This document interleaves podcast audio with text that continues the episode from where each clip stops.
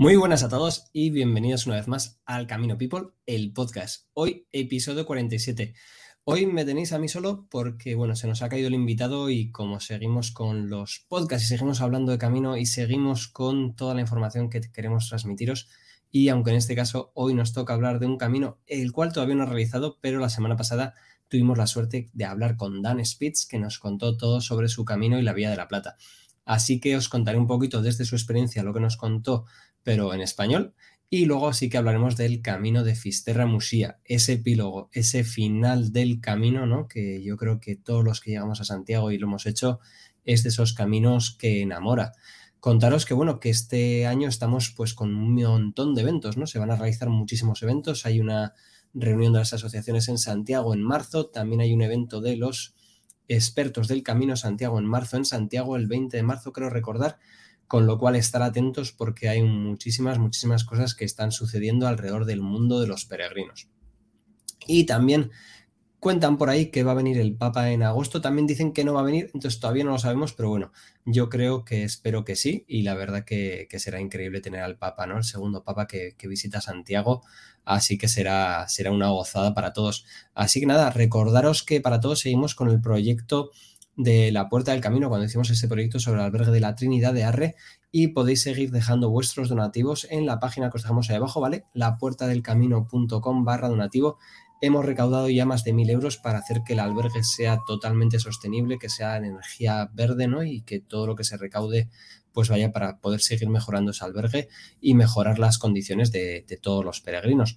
Así que, si, vamos, ya sabéis, echarle un ojo a la página podréis ver ahí además todo lo que el proyecto un poco del albergue y seguiremos pues con ese, con ese proyecto para convertirlo pues en unos albergues clave del camino que si pasáis por Pamplona lo tenéis ahí justo pasando el puente de la Trinidad de Arre, es el albergue que, es increíble. Y nada, vamos a hablar de lo que nos toca hoy, que hoy nos toca hablar pues de la, todo lo que necesitas saber sobre la Vía de la Plata y Fisterra Musía, ¿no? Al final estos días hemos estado hablando pues del Camino de Santiago, hablamos el otro día del Camino francés, hablamos también del Camino aragonés, hablamos también de, ese Camino portugués con, Claudio y la Vía de la Plata es otro de esos caminos que aunque parezca se sigue manteniendo en, con poco número de peregrinos, ¿no? Es un camino que es, más duro, es el camino más largo de, dentro de la península ibérica. Es un camino que en verano pues es exigente porque hace mucho calor y es un camino pues diferente, ¿no? Al final eh, mucha gente le encanta, pero este no suele ser la, primera lección de, los peregrinos, ¿no? Este es un camino que la gran mayoría pues hacen en su tercer, su cuarto camino y pocas veces se hace en, en eso, ¿no? Siendo la primera vez. Entonces, ¿qué contaros? Que bueno, para la gente que busca soledad, para la gente que busca soledad, para la gente que busca caminatas largas, ¿no? Hay pocos peregrinos, es el camino más largo si eso es lo que buscas, estar contigo mismo, ¿no? Tranquilidad, paz y, tampoco buscas esa necesidad de, albergues, de tanto albergue, tanto hotel o restaurantes, pues este es tu camino, ¿no? La verdad que es un camino que, ofrece muchas cosas, pero trata de no hacerlo en verano porque pues es bastante duro y si lo haces en verano, pues te vas a tener que despertar muy pronto para evitar pues esos hasta 40 y pico grados de calor que pueden llegar a hacer y además hay que llevar agua, ¿no? Y ahora hablaremos de las etapas, del terreno y un poquito de todo. Aquí tenéis a nuestro amigo Dan, que lo hizo el Camino de la Plata justo en la época del COVID. Además, tenemos un podcast que si, escucháis en inglés, tenemos un podcast con él en el que nos contó cómo tuvo que dejar el camino y se volvió a casa y luego volvió otra vez al camino. Y cómo hizo, pues ahí con su amigo, no están en Santiago y durante el camino. La Vía de la Plata, pues la gente puede pensar que, es una zona muy seca, ¿no? Pero aquí tenemos uno de los, de los pantanos que hay por allá que, como veis, está muy bajo, ¿no? Son, se pasa por todo tipo de, de localizaciones hay bosques, ¿no? Pero la gran mayoría pues son praderas que son bastante secas, con lo cual, pues bueno, el tema del agua es algo que tenemos que llevarlo nosotros, ¿vale? Puede haber etapas en las que no tengamos acceso a agua potable, con lo cual es importante que llevamos siempre, pues bueno, yo recomiendo que aquí dos litros de agua hay que llevar, por si acaso dos litros son dos kilos más de peso, ¿no? Así como en el camino francés, pues con un litro nos bastaría, yo aquí creo que es recomendable llevar esos dos litros por si acaso. Como podéis observar, la camaradería en el camino sigue siendo la clave, ¿no? Esas cenas de, peregrinos, esas cenas ahí compartiendo. Y aquí podéis ver cómo, cómo, dan, pues sí, como podéis ver también, como comentamos en esto, ¿no? Pues que era el más joven, ¿no? Como la edad media, pues es un poco más alta quizás que en el resto de caminos pero pues eso, peregrinos más experimentados que tienen ya más caminos a la espalda, pero en el fondo lo mismo, ¿no? Gente buscando ese, eso lo que nos da el camino, ¿no? Cada uno nos da algo, pues bueno, ok. Es un camino que puede ser muy gastronómico, vamos, al final aquí sí que tenemos una gran tierra de, jamón, una tierra de, de olivos, de aceite, de vinos, entonces pues también hay cosas que hay que ir probando por estos sitios, además partimos de Sevilla, ¿no? Que es precioso y Dan nos contaba, ¿no? Pues que una de las cosas que hay que hacer es pues dejarte un par de ditas para, visitar Sevilla, que la verdad que merece la pena muchísimo. Durante el camino nos vamos a encontrar con grandes poblaciones en las que, parar un día de, descanso o que estar un rato, ¿no? Porque no, no hay tantas poblaciones, esto vamos a tener más pequeños pueblitos que sí que tienen grandes pues cosas que visitar, ¿no? Historia y cultura, iglesias, capillas, pero no haber ciudades tan grandes como podemos tener Burgos, León, en el camino francés, Pamplona o en el Camino del Norte, San Sebastián o, cualquiera en Asturias o en Cantabria, ¿no? Pero la verdad que sí que tiene gastronomía y mucha cultura. El tema de los albergues, pues bueno, durante la etapa que lo hizo nuestro amigo Dan, pues había albergues cerrados por tema COVID, pero sí que el camino de la Vía La Plata pues hay que tener un poco más planificado, ¿no? No hay tanto albergue, no hay muchas opciones. No es como el camino francés que puedo llegar a un pueblo y tengo pues el albergue privado, el albergue público, puedo tener un hostal y puedo tener un hotel, ¿no? Pues aquí en muchos sitios va a ser el albergue lo único o la posada o el hostal va a ser el único sitio en el que nos podamos quedar. Sí que lo bueno que tiene estos pueblos y lo bueno que tiene este camino es que mantiene esa esencia, ¿no? De que aunque no tengas nada, tú llegas al pueblo y si no hay nada, la, gente te, acogerá, te ayudará y te llevará, ¿no? Y eso es que los que nos contaba Dan, que, que sigue habiendo mucha acogida, pero que, pues eso, que no hay una, tantos sitios, ¿no? Y ahí veis con su familia peregrina ya, como estaban ya todos ahí en el camino. Y es un camino pues que te vas a encontrar a menos gente, ¿vale? Mucha menos gente caminando, no hay esos grandes grupos y pues van a ser días largos, hay etapas de 30 kilómetros que no se pueden acortar. Entonces hay que estar preparado para eso, para saber que son etapas duras, bajo el sol y, sin agua, ¿no? Entonces aquí vemos a, Adán con su amigo en el albergue, ¿no? como saliendo de mañana, porque hicieron el, camino en verano. Entonces es muy importante el salir de madrugada para poder evitar esas horas, esas horas fuertes del sol del mediodía, ¿no? Que es recomendable, pues que a partir de la una, la verdad que no deberíamos caminar bajo, bajo el sol, ¿no? La verdad que para, en cualquier camino es lo, mejor evitarlo. Aquí con el hospitalero. Y luego aquí, pues, un embalse por el camino. Y como veis, eh, la, mucha gente pregunta en la Vía de la Plata los animales. Hay mucho ganado, ¿vale? Entonces nos podemos encontrar con toros más bravos, con, con ganado, con vacas que no son problemáticos. Puedes sentir que, van a hacer, pero bueno, si los dejamos por ahí no nos van a molestar. Y hablamos también del tema de los perros, ¿no? Una cosa que a mucha gente le, preocupa en el camino. Entonces, en principio, el perro está vigilando el granado. Nos puede ladrar, nos puede intentar parecer que va por nosotros, pero en la gran mayoría de los casos ellos tienen mismo miedo de nosotros que yo, nosotros de ellos. Y lo único que quieren es que nos acapartemos ¿no? de lo que ellos están cuidando, que son ese ganado que hay ahí. Sí que ha habido casos que, se han dado ataques, pero son muy, muy mínimos, ¿no? Yo creo en todos los caminos. Con lo cual, lo importante si vemos un perro es seguir caminando, ¿no? Dejarlo, tampoco acariciarlo, darle comida ni, nada de esas cosas, porque también ese es un problema bastante grande. Y luego saber, pues, que en el camino también hay animales salvajes, ¿no? En la Vía de la Plata hay lobos, vamos a encontrar con zorros, ¿no? Con... Pero bueno, en un principio este tipo de animales tiene más miedo de nosotros que nosotros de ellos, así que no va a ser un problema. Luego hablamos mucho pues, del tipo de, ciudad, de pueblo que nos encontramos en la Vía de la Plata. En la Vía de la Plata es muy diferente al camino francés, al camino del norte. Nos vamos a encontrar con estos pueblos blancos, ¿no? En, que vamos, que nos recuerdan pues, a todo lo que es la costa española y que son totalmente diferentes, pues como podéis ver no hay, no hay montes, no hay grandes montañas, pero sí que hay pequeños, pues eso, mesetas, pequeños montículos, que les podemos decir, pero sí que tiene una aerografía mucho más tranquila ¿no? que el camino francés o el camino del norte. Aquí, como veis ver también, pues también hay días de algo de carretera, ¿vale? No es un camino, pero en general suelen ser pistas anchas de, tierra las que, lo que es el Camino de la Plata. Pueblos, pues como veréis, pasa por pueblos muy pequeñitos, que con una población pequeña, pero también tiene grandes vistas, pues como este punto, que son los puntos del principio, del comienzo del camino, como podéis, hay mucho verde, ¿no? Es una subida y hay mucho verde, con lo cual, pues también nos encontraremos con ese tipo de vegetación, ese tipo de, de flora que es pues totalmente diferente a lo que nos podemos encontrar tanto en el camino de Santiago francés o en, o en el camino del norte o en el portugués, ¿vale? Pero yo creo que también muy bonito. Y Otras cosas que sí que tenemos que tener en cuenta, pues que también hay ¿no? esas iglesias, esas, eh, eh, esas catedrales, ¿no? La verdad que tiene en todos los sitios, tanto partiendo de Sevilla, que la catedral es preciosa, como la catedral de Santiago, ¿no? Pues por todo el camino nos encontraremos con, con esa evolución ¿no? del arte y, y cómo España, pues bajando desde el sur hasta el norte, va cambiando y la verdad que es algo muy bonito y, totalmente de apreciar. Y vamos un poco a ese resumen, ¿no? De qué tiene el Camino La Vía de la Plata que en comparación con nosotros, ¿no? Si hablamos de albergues, no hay tanta cantidad, No vamos a tener muchas opciones, no es como llegar a Pamplona y tienes 50 albergues para elegir o hasta en el pueblo más pequeñito del, del camino francés que tienes pues tres albergues o tienes un pueblo más adelante que hay otro albergue, ¿no? Aquí en la Vía de la Plata muchas veces el albergue que hay es el único que hay, perdón.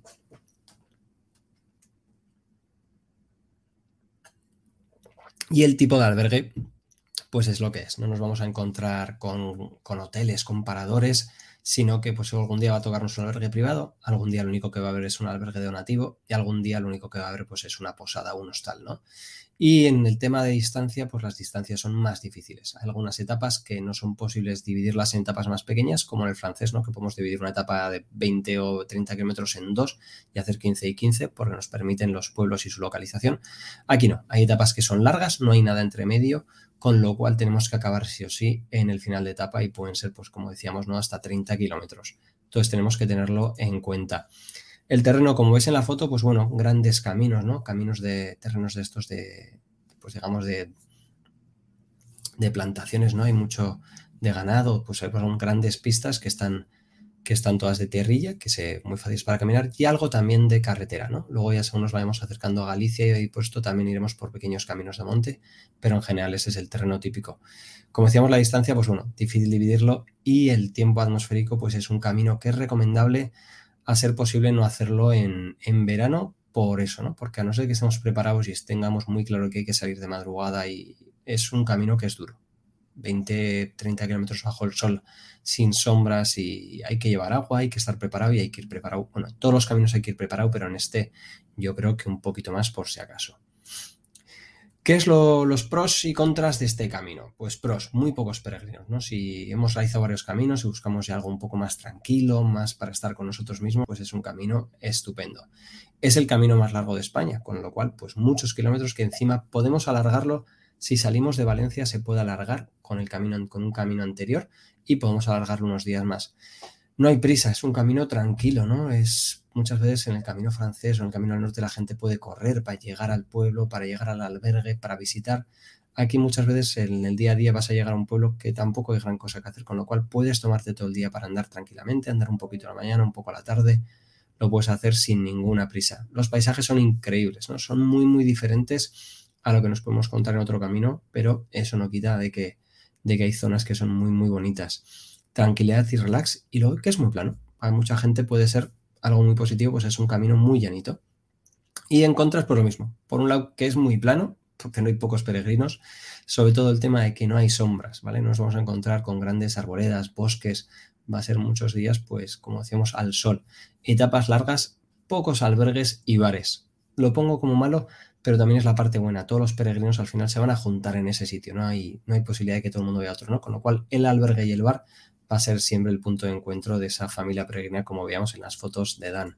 Así que os recomiendo que, bueno, ¿no? que el camino de Fisterra Musia es una auténtica maravilla. La verdad que es, yo tengo muchas ganas de hacerlo, ahora que, que me llama muchísimo, ¿no? Pero sí que es un camino que, que, la gente suele ser de los caminos más adelante, ¿no? Por, por lo que decíamos, ¿no? Por esas características solemos ver peregrinos más avanzados, más gente con más edad, mayores, pero bueno, yo creo que es para todos y, todos buscamos caminos diferentes. ¿no? Y ahora vamos a hablar de, ese epílogo, el epílogo Fisterra Musía, Finisterre Musía, que yo creo que es una de esas cosas que es cuando lo descubres es una maravilla. ¿no? Yo creo que sobre todo cuando vienes de un camino francés que te has encontrado al final con, con esa marabunta de peregrinos desde Sarriá, esos primeros peregrinos que empiezan sus primeros 100 y por lo tanto tienen, pues bueno, diferentes sensaciones, llevan diferente mentalidad, pero yo creo que esos son los primeros 100 de otros tantos caminos que vendrán más adelante. Quizás ahora todavía no lo sepan,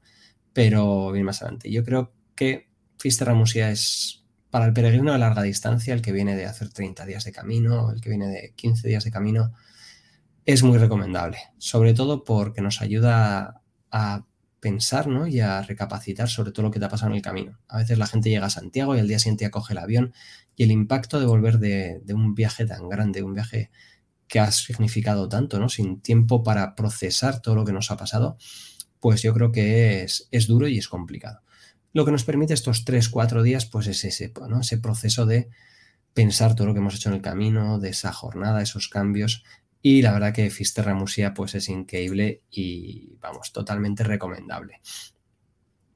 ¿Qué deciros de, Fisterra Musia? Pues bueno, obligatorio, como decíamos, para aquellos peregrinos de largo recorrido que llegan a Santiago, ¿no? Donde la pregunta es, ¿dónde ir primero? ¿Si a Finisterre o a Musía? Yo tengo esta frase que es en Finisterre es donde se acaba el camino con el cuerpo y en Musía es donde se acaba el camino con el alma.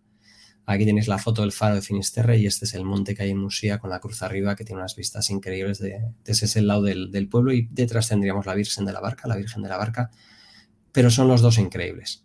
Yo, en mi caso, siempre prefiero ir primero a, Finisterre y luego a Musía por terminar en Musía de una manera más tranquila, ¿no? Pero el que quiera un poco más de fiesta, pues Finisterre, el que quiera un poco más de paz y tranquilidad en Musía precioso, ¿no? La gente dice, qué bonito el faro cuando llegas y tal. Yo, el primer día que llegué al faro de Finisterre, estas eran las vistas que tenía. No podíamos ver a un metro, ¿no? Una niebla increíble, no se veía nada.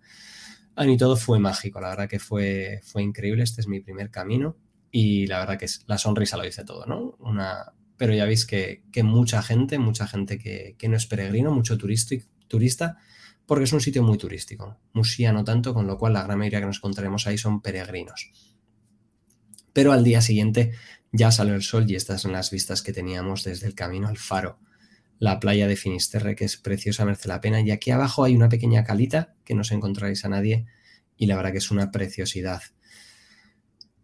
Y una de las cosas importantes en, Finisterre hay una tradición, ¿no? Que la gente dice de quemar cosas en, la, en Finisterre o de dejar las botas y nosotros siempre estamos peleando de que eso no es la tradición, ¿no? La verdadera tradición decía que los peregrinos quemaban sus ropas en lo alto de la, Catedral de Santiago, en el tejado, por el tema de, pues bueno, de, todo lo que traían, ¿no? De todos los posibles bichos, plagas o chinches o lo que sea, pulgas que podrían traer para limpiarse y entrar, ¿no? Limpios ya en la catedral y, con el resto de gente que estaba allí.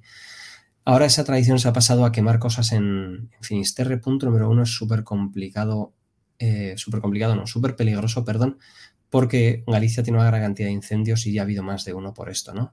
Punto número dos, eh, dejar una foto es una cosa, pero dejar una, bota, dejar un trozo de mochila, un bastón, es basura. Estamos al final, llegamos a este sitio y nosotros queremos verlo como lo han visto el resto, ¿no? Entonces siempre hay que dejar todo mejor de cómo lo encontramos. Entonces, dejar una piedra, dejar una foto, pues bueno, es un mensaje, es un recuerdo, ¿no? Que puede ser importante, pero ya de ahí a dejar camisetas, dejar ropa, quemarla, pues es algo que tenemos que luchar y si lo vemos decirle a la gente, oye, que, que no, que el camino es de todos y tenemos que cuidarlo entre todos, ¿no? Esto es muy importante.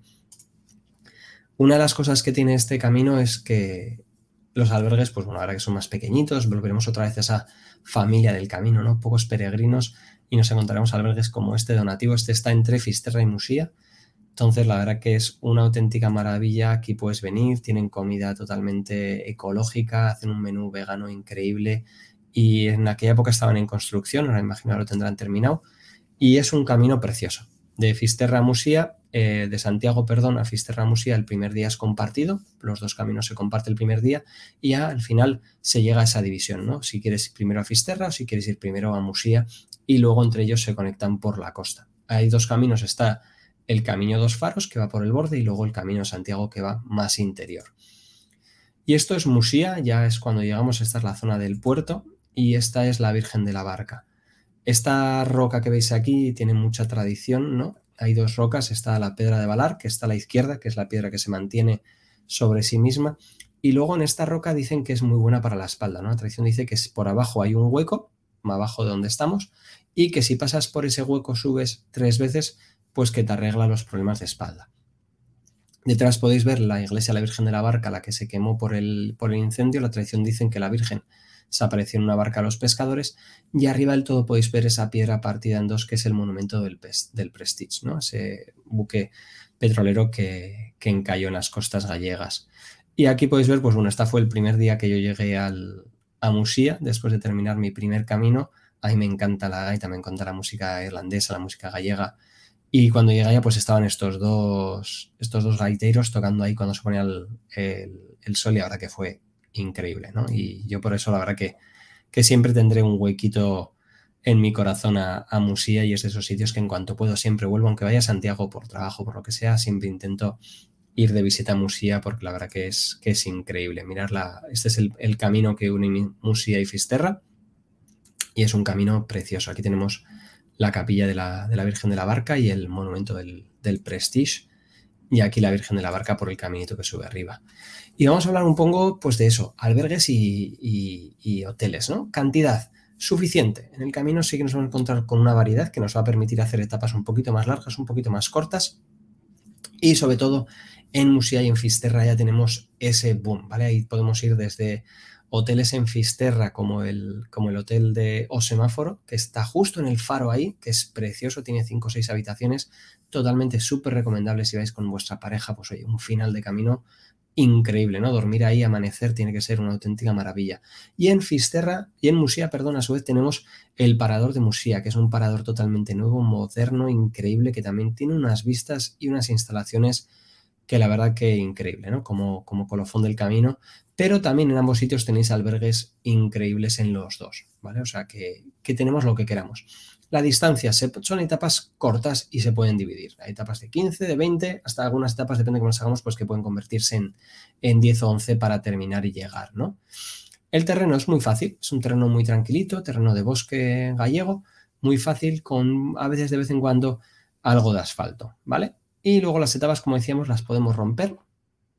Y el tiempo es un camino que se puede hacer en cualquier etapa del año, pero hay que tener claro que seamos en invierno o primavera, puede llover y en otoño, pues eso, en invierno y en otoño, pues puede hacer frío y la, temperatura gallega, pues sabemos eso, que ahí puede, puede tocarnos, ¿no? ¿Qué son los pros de este camino? La mayoría de los peregrinos se vuelven a Santiago, se vuelven desde Santiago a su casa, ¿no? Con lo cual aquí ya quedan poquitos. Volvemos otra vez a esos pocos peregrinos, no a esa pequeña familia peregrina. Los paisajes son preciosos. El caminar en la costa, sobre todo el camino que une Finisterre y Musía, es, es increíble.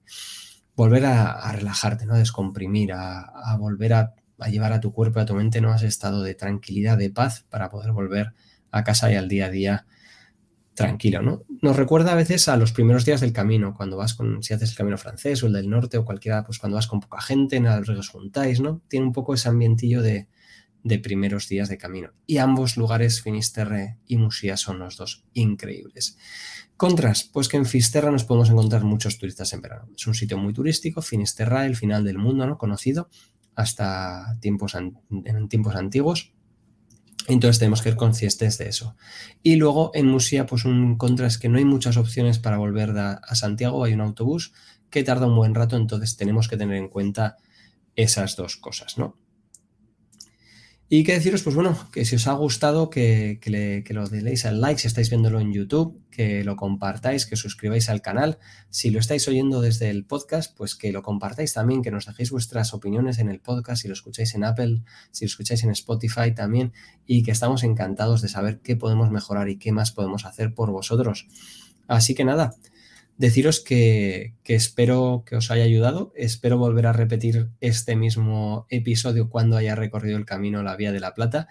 Pero bueno, que os esperamos. Recordad que estamos en Pamplona, que si pasáis por aquí, pegarnos un mensaje y que estaremos encantados de enseñaros este camino de Santiago. Y recordaros, como os decía, que os suscribáis, que podéis seguir colaborando con ese, con ese proyecto de el albergue de la Trinidad de Arre que hacemos desde la Asociación El Camino People y que os invitamos a todos pues que nos mandéis todas vuestras dudas y que estaremos encantados de ayudaros en vuestro camino.